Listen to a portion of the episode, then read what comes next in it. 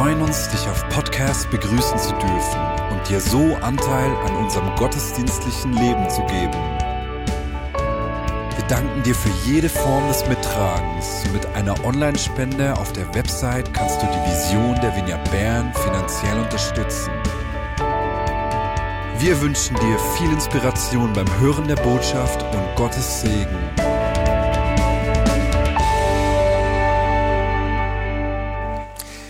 Die Menschheit ist seit Jahrtausenden nach der Suche nach Gerechtigkeit. Bereits im Alten oder Neuen Testament sehen wir, wie Menschen sich nach der Gerechtigkeit ausstrecken. Diese Suche hat, hat bis heute nicht aufgehört. Aber in unserer Suche nach Gerechtigkeit scheinen sich viele Paradoxen zu entwickeln. Mehr noch, unsere Suche nach Gerechtigkeit stellt unsere Gesellschaft unter einem enormen Druck. Man sollte möglichst überall auf die Umwelt achten, dabei auf Fliegen oder Fleisch verzichten. Es wird von dir erwartet, dass du grün bist, dass du zur Umwelt schaust oder dass du gegen Diskriminierung bist. Es wird von dir erwartet, welche Meinung du haben darfst und welche nicht. Viele junge Menschen haben sehr, sehr Mühe, öffentlich ihre Meinung irgendwie zu teilen, weil wir in einer Zeit leben, wo alles aufgenommen wird und ins Internet gestellt wird und dort bleibt es einfach. Und man kann in zehn Jahren zurückschauen und vielleicht sieht man danach, dass man sich vielleicht nicht so gut ausgedrückt hat. Und genau das könnte auch mir heute geschehen. Denn jedes Wort wird sofort auf die Waage gelegt, um zu schauen, ist es richtig gesagt oder nicht. Durch die ganze Vogue- und Cancel-Culture fürchten sich viele, als Rassisten abgestempelt zu werden, obschon sie nie einen rassistischen Gedanken oder eine rassistische Tat im Hinterkopf gehabt haben. Und manchmal scheint diese Suche nach Gerechtigkeit derart ins Absurde abgedriftet zu sein, dass es fast das Gegenteil bewirkt. Man könnte meinen, die Welt sei in Aufruhr, weil überall Rassismus, Diskriminierung, Unterdrückung herrscht. Im Juli dieses Jahres musste die Reggae-Band Lauwarm ihr Konzert in Bern abbrechen, weil die weißen Musiker Rastalocken und afrikanische Kleider trugen. Das geht nicht, das sei kulturelle Aneignung. Das mag übertrieben klingen, ist es in einer übertriebenen Zeit aber nicht. So viel Druck, Ungerechtigkeiten, Erwartungen und Doppelmoralen in der Luft. Der Ravensburger Verlag nimmt Winnetou-Bücher aus dem Programm, weil sie politisch nicht korrekt seien. Die Perücke von Komikerin Nadeschkin steht sehr in der Kritik, weil sie bei irgendwem negative Gefühle auslöst. Literaturfestivals diskutieren, welche Schriftsteller sie nicht mehr einladen. Städte schaffen Statuen fort. Firmen benennen Produkte um. Aus dem weltberühmten Onkel Benz wurde Benz Original. Auch die Winnetou-Klasse steht unter enormer Kritik, ist eine tickende Zeitbombe, hat ein Markenspezialist gesagt. Und dieser Kampf gegen Diskriminierung ist wichtig, enorm wichtig. Rassismus wollen wir nicht sehen, gar keine Frage. Aber überdeckt die Aufregung um Winnetou-Filme, um Nadeschkins Perücke nicht die echten Missstände, etwa, dass es immer noch Menschen mit ausländischen Namen gibt, für die es schwerer ist, eine Arbeitsstelle zu finden als für die Meyers, Vögelis oder Müllers? Und ich frage mich manchmal, ist unsere Suche nach Gerechtigkeit derart ins Absurde geraten, sodass wir nicht mehr das Wahre finden. Aber wie gesagt, ist das eine lange Suche nach Gerechtigkeit. Und bereits in der Zeit von Jesus sehen wir, wie sich die Menschen nach Gerechtigkeit ausgestreckt haben. Und heute gehen wir gemeinsam ins Markus Kapitel 11, um zu sehen, wie die Menschen dort nach Gerechtigkeit geschreien haben und wie Jesus damit umgegangen ist. Die Jünger sind mit Jesus zurück nach Jerusalem gereist und wurden enorm gefeiert von den Menschenmengen. Sie haben Gott gepriesen und ihn für seine Wundertaten gelobt. Und ich denke und gehe davon aus, dass die Jünger gedacht haben, endlich mögen uns die Menschen einmal. Wir werden nicht verfolgt, nicht ausgespottet, sondern endlich mal gefeiert. Und wir lesen ab, ab dem Vers 15 folgendes. Jetzt sind wir bereits beim nächsten Tag und Jesus ist nicht mehr so gut gelaunt. Und als sie am folgenden Tag von Bethanien weggegangen waren, hungerte ihn. Jesus hatte Hunger und vielleicht war das ein Grund, weshalb er nicht mehr so gut gelaunt war. Wer von euch ist nicht gut gelaunt, wenn er Hunger hat? Amen. Und er sah von weitem einen Feigenbaum, der Blätter hatte, und er ging hin, obwohl, ob er wohl etwas an ihm fände. Und als er zu ihm kam, fand er nichts als Blätter, denn es war nicht die Zeit der Feigen. Und er begann und sprach zu ihm, nie mehr in Ewigkeit soll jemand Frucht von dir essen. Und seine Jünger hörten es. Und sie kommen nach Jerusalem und er trat in den Tempel und begann die hinauszutreiben, die im Tempel verkauften und kauften und die Tische der Wechsel und die Sitze der Taubenverkäufer stieß er um. Wow. Was ist aus unserem liebevollen, barmherzigen Jesus geschehen, der doch immer die Menschen liebt, für die Menschen da ist und auf einmal läuft er herum, verflucht einen Feigenbaum, geht in den Tempel hinein, treibt die Menschen aus und stößt die Tische der Käufer und Verkäufer einfach um. Stellt euch mal diese Szenen vor. Ich meine, Jesus und seine Jünger sind wahrscheinlich Dutzende Male, vielleicht hunderte Male neben einem Feigenbaum vorbeigelaufen und Jesus hat diesen nicht verflucht. Und jetzt auf einmal kommt dieser zornige Jesus daher und verflucht diesen Feigenbaum. Was hat es mit diesem Feigenbaum in sich? Um das vielleicht genau zu verstehen, gehen wir zurück an einen anderen Ort, wo es auch einen Feigenbaum gab. Und zwar im Garten Eden, dort wo Eva vom Teufel mit folgender Aussage versucht wurde. 1. Mose 3, 5. Dort lesen wir, sondern Gott weiß, dass an dem Tag, da ihr davon esst, eure Augen aufgetan werden und ihr sein werdet wie Gott, erkennend Gutes und Böses. Es ist für mich spannend zu sehen, dass der Feind mit dieser Aussage Eva dazu bringen wollte, dass sie wie Gott wird durch das Essen der Frucht. Und ich denke, die meisten von euch haben schon mal die Stelle im 1. Mose 1.27 gelesen, wo es heißt, und Gott schuf den Menschen als sein Bild, als Bild Gottes schuf er ihn, als Mann und Frau schuf er sie. Und der Feind versuchte durch eine Lüge den Menschen dazu zu bringen, durch eine Leistung zu etwas zu werden, was er längstens in den Augen Gottes war. Und ich gehe eigentlich davon aus, dass die erste Sünde nicht wirklich das Essen der Frucht war, sondern das Übereinstimmen mit der Lüge, dass er durch eine Leistung zu etwas werden musste, was er noch nicht ist. Und der Feind liebt es uns, in dieses Hamsterrad von Gerechtigkeit und Leistung hineinzutun, damit wir ständig leisten, ohne zu erkennen, wer wir in diesem Jesus oder Christus als Ebenbild Gottes eigentlich wirklich sind. Und wir gehen weiter im Garten Eden. Als die Frucht gegessen wurde, dort heißt es, da wurden ihre beiden Augen aufgetan und sie erkannten, dass sie nackt waren. Und sie hefteten Feigenblätter zusammen und machten sich eine Schurze.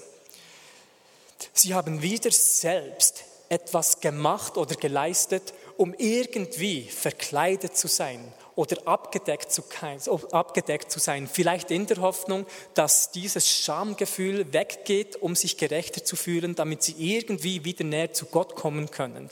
Und das ist das Fies an der ganzen Sache, dass es immer wieder so viele Menschen gibt, die für die Gerechtigkeit arbeiten, für die Liebe hin und nicht von der Gerechtigkeit, die wir in Christus haben, hinweg. Wenn man hier ein Wortstudium machen würde, würde man ähm, sehen, dass es bei dieser Schurze nicht wirklich um, ein Kleidungs, ähm, um eine Kleidung handelt, sondern um kleine Stücke, die wichtige Teile im Körper nur abdecken. Mit anderen Worten, es deckte nicht den ganzen Mensch ab, sondern nur ein Teil und er lebte immer noch so im Scham, dass er sich von Gott entfernt hat. Weil Sünde entfernt Gott nie vom Menschen. Sünde entfernt immer den Menschen von Gott. Denn Gott hat sich auf die Suche nach dem Menschen gemacht und das lesen wir danach weiter. Und sie hörten die Stimme des Herrn Gottes, der im Garten wandelte bei der Kühle des Tages. Da versteckten sich der Mensch und seine Frau vor dem Angesicht des Herrn. Aber Gott war auf der Suche. Mitten zwischen den Bäumen des Gartens. Und der Herr Gott rief den Menschen und sprach zu ihm, wo bist du? Da sagte er, ich hörte deine Stimme im Garten und ich fürchtete mich, weil ich nackt bin und ich versteckte mich. Ist es nicht schön, dass Menschen mit diesem Gerechtigkeitsbewusstsein in Christus wissen, dass sie diesen Zugang haben können zu Gott. Wenn, wenn dein Denken oder dein Bewusstsein gedeckt ist mit Sünde oder du in diesem Sündsein Bewusstsein lebst und du einen Fehler begehst, dann wirst du oftmals unbewusst denken, oh meine Güte, ich habe einen Fehler gemacht und ich kann nicht zum Vater gehen, weil er böse ist und mich bestrafen wird. Aber wenn Menschen, die diesen Gerechtigkeitssinn oder diese, dieses Bewusstsein von der Gerechtigkeit Christus tragen und die einen Fehler machen, denken sie oft, oh mein Gott, ich habe einen Fehler gemacht, ich muss sofort zu meinem Vater hinrennen, weil er mich liebt und immer das Beste für mich will. Und es heißt im 1. Mose 3,21, und der Herr Gott machte Adam und seine Frau Leibröcke aus Fell und bekleidete sie. Wenn man hier ein Wortstudium macht, dann sehen wir, wie es eine komplette Eindeckung, Bekleidung ist, das, ähm, das Gott für Adam und Eva, für den Menschen zur Verfügung gestellt hat. Aus einem Fell kam das. Und die jüdische Tradition geht davon aus, dass ein Lamm geschlachtet wurde, damit das Fell von diesem Tier gebraucht werden kann, konnte für den Menschen. Und ist das nicht ein unheimlich schönes prophetisches Zeichen für das, was Jesus Christus einmal für uns tun wird? Im Hebräer 9, 22 heißt es, und fast alle Dinge werden mit Blut gereinigt nach dem Gesetz und ohne Blutvergießen gibt es keine Vergebung. Es gibt keine Vergebung oder keine Gerechtigkeit in unseren Werken. Egal was wir tun oder nicht tun, alleine durch das Blut Jesu können wir nur die Vergebung und in die Gerechtigkeit Gottes hineintauchen. Und so frage ich mich, wenn wir wieder zurück in Markus Evangelium 11 sind, ob Jesus wirklich den Feigenbaum verflucht hat oder das verfluchte, was der Feigenbaum eigentlich repräsentiert. Diese Selbstgerechtigkeit. Weil Adam und Eva haben nach dem Essen der Frucht sofort die Feigenblätter genommen und sich eine Schurze, das Kleid der Selbstgerechtigkeit, gebastelt. Und es hat sie nicht zurück zu Gott gebracht. Und ich glaube, dass Christus diese Selbstgerechtigkeit verfluchen wollte und gesagt hat, nie mehr in aller Ewigkeit wirst du je eine Frucht bringen können. Denn das ist manchmal das Paradoxe, dass es von außen gut aussieht, wie auch der Baum, der Jesus gesehen hat. Er, von außen hat er Blätter, er sah gut aus, aber beim näheren Betrachten gab es keine Frucht. Und Menschen, die sich in einer falschen Selbstgerechtigkeit verlieren, die können von außen vielleicht gut aussehen, aber beim näheren Betrachten findet man keine Frucht. Und sie kommen nach Jerusalem, ich lese ab Vers 15. Und er trat in den Tempel und begann die hinauszutreiben, die im Tempel verkauften und kauften. Und die Tische der Wechsler und die Sitze der Taubenverkäufer stieß er um. Warum hat Jesus das gemacht? Im Tempel oder auch auf dem Markt wurden verschiedene Tiere eigentlich wie verkauft. Es gab ähm, Stiere, Lämmerziegen und Tauben. Und hier in diesem Text sind nur die Taubenkäufer erwähnt, was eigentlich sehr interessant ist. Und man hat diese Tiere gekauft oder verkauft für Gerechtigkeit als Sühneopfer. Und die Tauben waren eigentlich immer so für die Armen gedacht, weil die Tauben mit Abstand am billigsten waren. Und da gab es so diese Regel, dass die Taube absolut tadellos, mangellos und perfekt aussehen musste, damit die Leute in den Tempel gelangten. Und die hohen Priester haben danach die Taube untersucht. Und wenn sie irgendwo einen Fehler gefunden haben, mussten die Leute im Tempel eine andere Taube kaufen, die aber viel, viel teurer war. Jesus war hier sauer, weil die Armen ausgerottet wurden und die Menschen das ist das, was ich glaube, immer noch auf der Suche nach falscher Gerechtigkeit waren. Denn sie haben die Tiere als Sühneopfer verkauft, obschon die komplette Vergebung nichts kostet und nur frei durch sein Blut als Geschenk empfangen werden kann. Das ist das, was der Römerbrief uns sagt. Und wenn wir jetzt wieder zurückgehen ins Alte Testament, sehen wir, wie, wie sich dort das Sühnopfer abgespielt hat. Das war ein, ein enorm komplizierter Prozess und ich versuche den einfach zusammenzufassen. Es gab den hohen Priester, der einmal im Jahr vor, vors Allerheiligste ging, um dort das Blut zu streuen, damit die Sünde von Israel für ein Jahr wieder abgedeckt wird. Aber damit der Hohepriester dort hineingehen konnte, musste zuerst ein anderer Sündenbock für ihn geschlachtet werden, damit er heilig genug ist, um danach später das ganze Volk vor Gott repräsentieren zu können. Und wenn er das wie abgeschlossen hat, gab es einen zweiten Sündenbock und dieser wurde zu Aaron gebracht. Aaron hat seine Hände auf diese Ziege gelegt und hat eigentlich so symbolisch gesprochen die Sünde von Israel auf die, auf die Ziege transportiert. Und die Ziege war auch tadellos und perfekt. Und so konnte symbolisch gesprochen das Volk Israel die Gerechtigkeit oder die Schönheit, Reinheit wieder empfangen. Aber das Kuriose ist, dass die Sünde vom Volk Israel, die wurde nie vergeben. Sie wurde einfach für ein weiteres Jahr wieder abgedeckt. Und ein Jahr später hat diese komplizierte Zeremonie wieder stattgefunden. Und wir lesen im Hebräer 10, 4.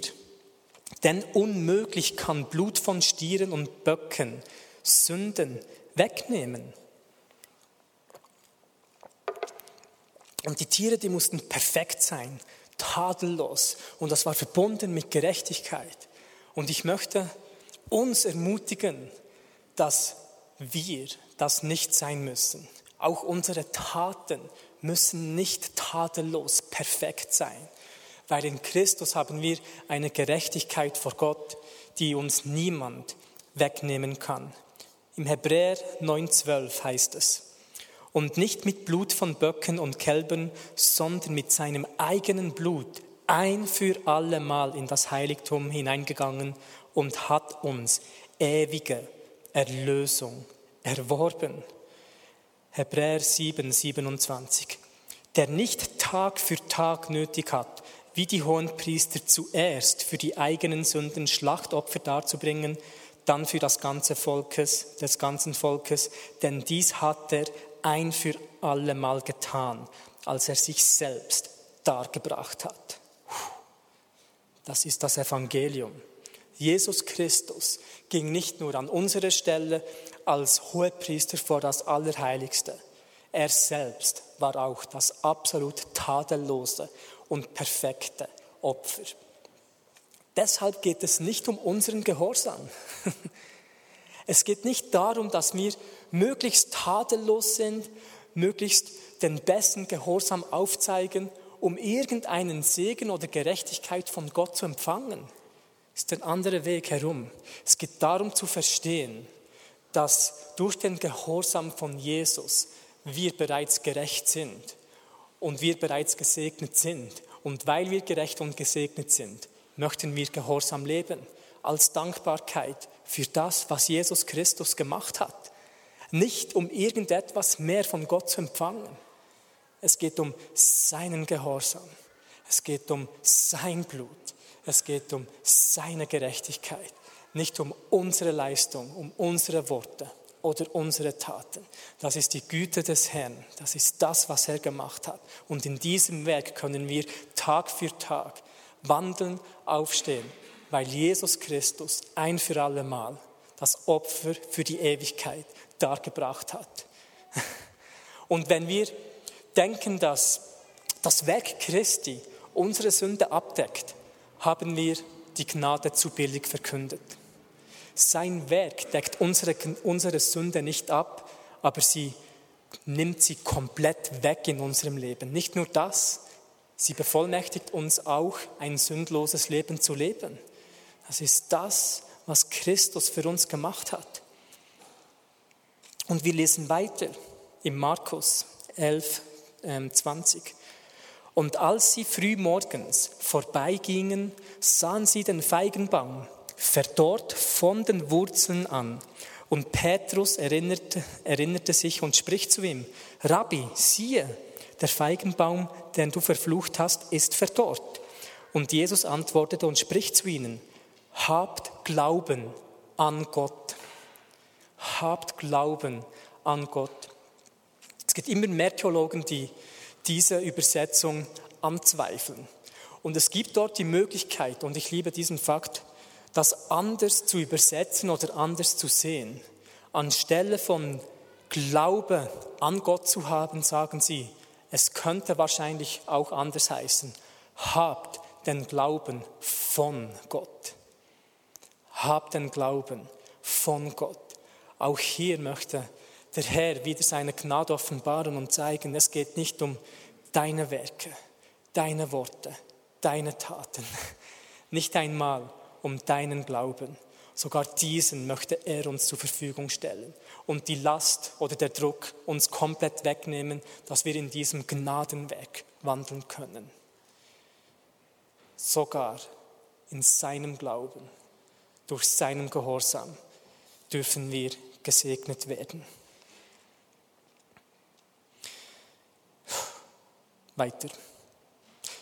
Wahrlich, ich sage euch, wer zu diesem Berg sagen wird, hebe dich empor und wirf dich ins Meer, und nicht zweifeln wird in seinem Herzen, sondern glauben, das geschieht, was er sagt, dem wird es werden.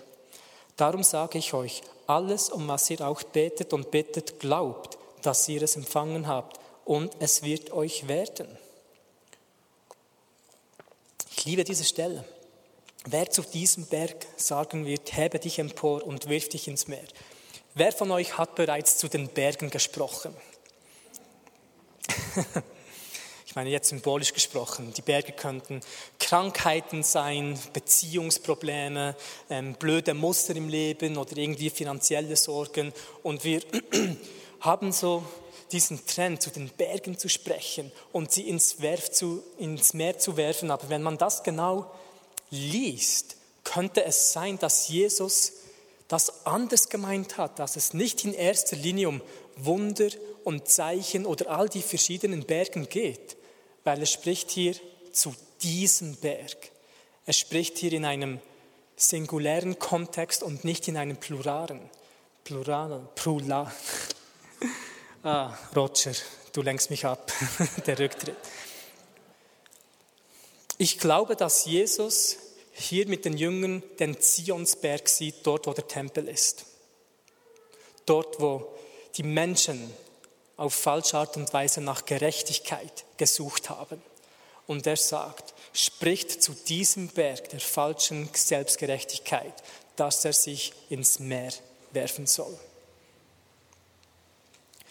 Und dennoch bin ich davon überzeugt, dass dieses Verständnis von diesem Berg, von diesen Feigenblättern, dass wir die Schurze abziehen sollen, uns von Gott einkleiden lassen sollen oder zum Berg sagen sollen, er soll, er soll sich ins Meer werfen, uns dazu befähigt, auch in Wunder und Zeichen zu bewegen, damit sein Werk durchbrechen kann.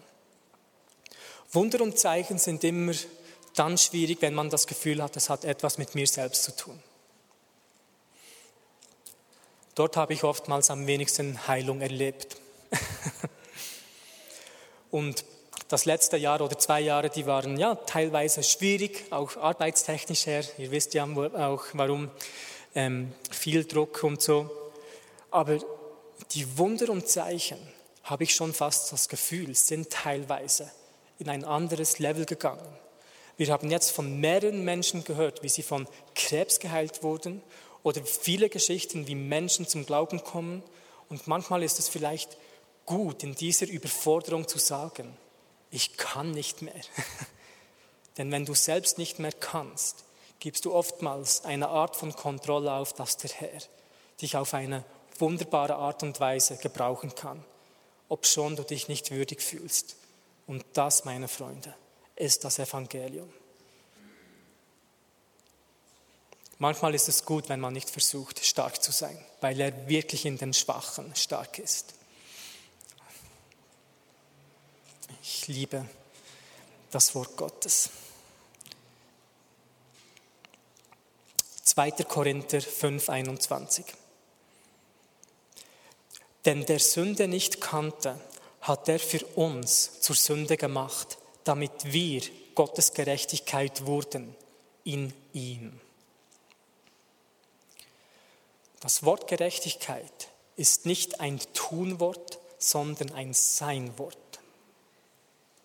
Es gibt nichts mehr, was wir tun können, um gerechter vor Gott zu sein. Wir, könnten unser Leben lang aus Fliegen verzichten, um möglichst wenig CO2-Ausstoß zu haben. Nie mehr Fleisch essen, nie mehr furzen, weil das habe ich nachgelesen, das hat auch einen enormen CO2-Ausstoß. Und all diese Dinge sind gut, versteht mich nicht falsch. Aber wenn wir irgendwie das Gefühl haben, dadurch gerechter zu werden oder uns besser zu fühlen, verpassen wir vielleicht das, was Christus für uns hat. Versteht mich bitte nicht falsch. Ich werde alle E-Mails an Marius weiterleiten nächste Woche.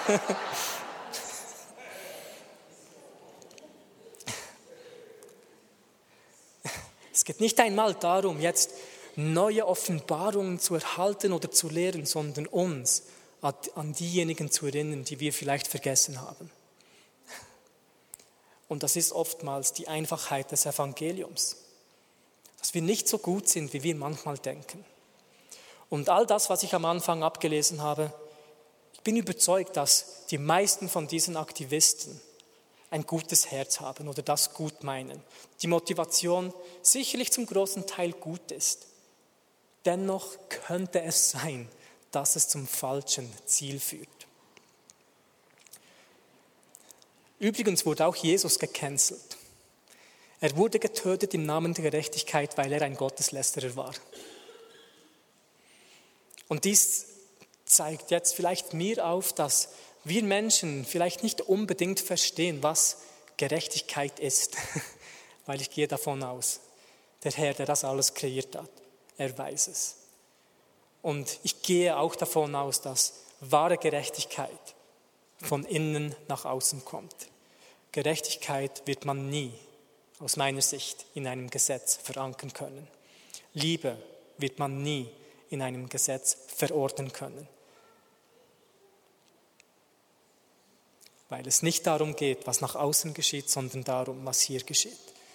Und ich frage mich immer wieder, wie würde unsere Welt aussehen, wenn wir als Menschen uns nicht mehr groß die Frage stellen werden, wie wir voneinander in erster Linie gerecht behandelt werden können, sondern was wir tun müssen, um vor Gott diese Gerechtigkeit zu haben, damit er unser Inneres berühren, verändern kann, damit die gerechten Taten aus der Liebe und natürlich aus uns heraus fließen kann.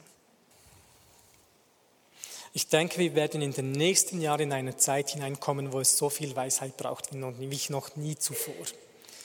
Und beten wir einfach gemeinsam für das, dass, dass Gott nicht nur uns, aber allgemein Menschen brauchen wird mit einer göttlichen Weisheit, die ein gesellschaftliches Konstrukt bauen können, das gesund und gut und freisetzend ist beten wir das eine Minute laut zusammen und danach gehen wir noch in eine andere Ministry Time. Vater im Himmel, ich, bitte dich, Herr. Ich bitte dich und danke dir, Herr, für, einfach für das Privileg, das wir haben, hier eine Zukunft können gestalten Vater. Und wir wollen eine Zukunft von Gerechtigkeit sehen, Herr. Wir wollen sehen, wie Diskriminierung eliminiert wird, Vater, wie Rassismus eliminiert wird in deinem Namen, Vater. Wir wollen, wir wollen sehen, wie deine Gerechtigkeit kann Herr. Vater, deine Gerechtigkeit Vater, deine Gerechtigkeit soll kommen. Ich danke dir, Herr, dass du ein Bild von Gerechtigkeit hast, das wir vielleicht noch nicht klar sehen können. Und so gibt uns einfach das Verständnis, Herr. So gibt uns das Verständnis, Vater. Ich danke dir, Herr. Ich danke dir, Jesus Christus. Du bist gut, du bist gut, du bist gut. Du bist gut, du bist gut, du bist gut.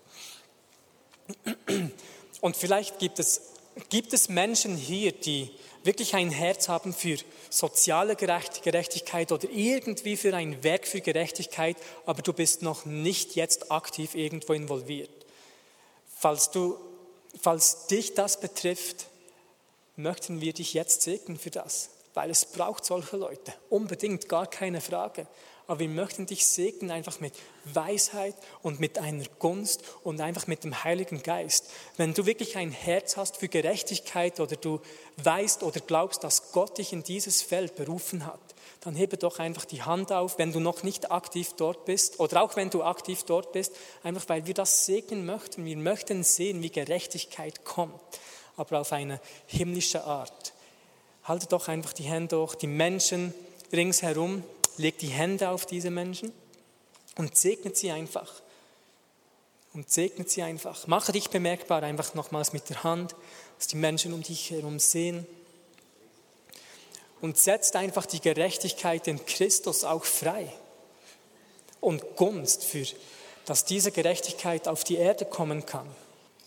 Auch im Livestream, wenn du ein Herz für diese Gerechtigkeit hast, glaube ich, dass das ein ein Schmerz von Gott ist, der er in dich hineingelegt hat. So lege doch deine eigene Hand auf dich oder wenn jemand mit dir schaut, betet füreinander. Denn ich glaube wirklich, dass durch die Weisheit wir an einen Ort von Gerechtigkeit kommen werden, der wunderschön sein wird, wunderbar. Gibt es noch Leute, die, wir beten jetzt noch für die Kranken oder diejenigen, die irgendwo Schmerzen haben, streckt doch auch noch die Hand auf. Ich glaube wirklich, der Herr möchte ähm, noch mehr tun in diesem Bezug. Leute ringsherum findet solch eine Person. Und wenn du Gebet möchtest, halt einfach die Hand auf. Wir glauben, dass Christus heute noch Wunder tut. Wir beten, dass Marc André, wäre noch froh. Genau, schaut euch herum, wenn es Leute gibt, die die Hände hochstrecken. Fragt kurz, wo die Gerechtigkeit des Herrn dort hineinbrechen darf. Und wir beten. Nicht, weil wir würdig sind, nicht, weil wir gut sind, weil er es würdig ist und weil er gerecht ist. Danke dir, Jesus, für deine Leichtigkeit. Ist dein Joch leicht? Ist es leicht? Dürfen wir sogar die Glaube in Anspruch nehmen? Die Gehorsam. Also kommt aus uns raus, Christus, und berührt du alles das, was um uns herum ist, Vater. Amen. Amen, Amen.